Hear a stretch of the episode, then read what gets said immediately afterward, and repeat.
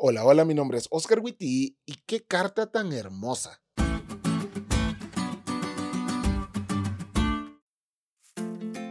Para nadie es un secreto que la carta a los Efesios es mi carta favorita de la Biblia. Qué carta tan genial.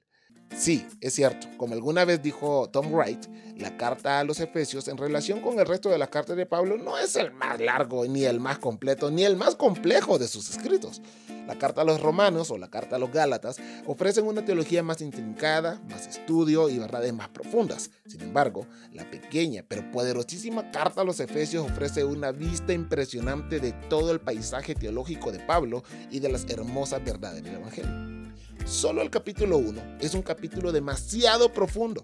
En este capítulo encontramos varios en Cristo.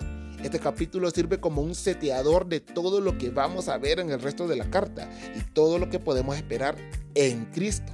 Por ejemplo, en Cristo tenemos la redención mediante su sangre, el perdón de nuestros pecados, fuimos hechos herederos, tenemos al Espíritu Santo que nos sella, el ser parte del cuerpo de Cristo que se constituye, según el versículo 24, en la plenitud de Cristo en la tierra. Pero también en Cristo se unificarán todas las cosas en los cielos y en la tierra.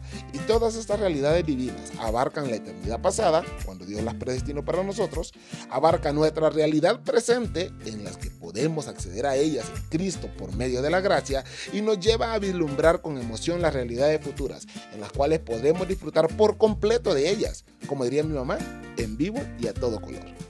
Hoy, como Pablo, oro para que Dios nos haga comprender por medio del Espíritu Santo todo lo que tenemos y tendremos en Cristo y que en base a esa hermosa realidad vivamos.